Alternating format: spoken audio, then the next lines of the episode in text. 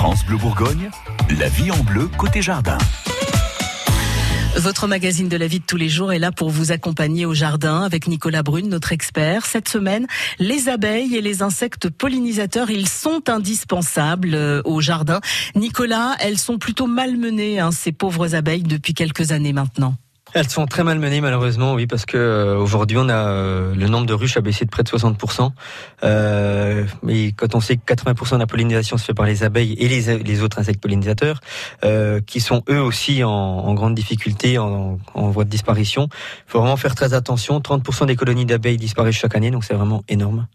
Donc il euh, faut vraiment les bichonner et malheureusement.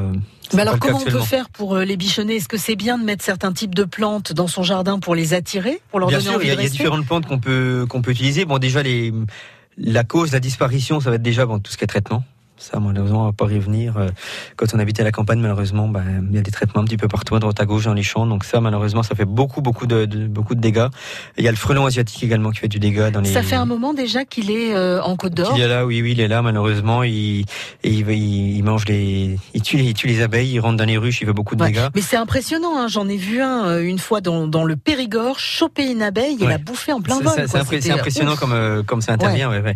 Et donc euh, il y a également le réchauffement climatique également qui, qui fait beaucoup. Donc les on l'a vu notamment cette année au mois de février des, bah, malheureusement des abeilles ressortir.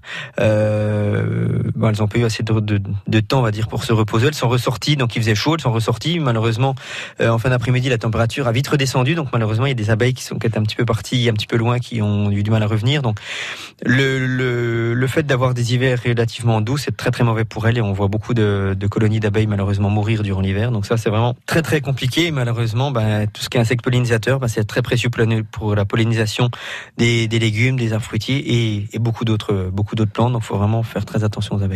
Ouais, bah oui, mais alors qu'est-ce qu'on peut faire? Il y, a, il y a des choses. Déjà, on peut essayer d'éviter nous d'utiliser certains euh, pesticides, peut-être Bah, déjà, aussi. les pesticides sont interdits euh, depuis le 1er janvier à l'usage amateur. Donc, euh, bon, dans les jardins, normalement, on n'a plus le droit de traiter.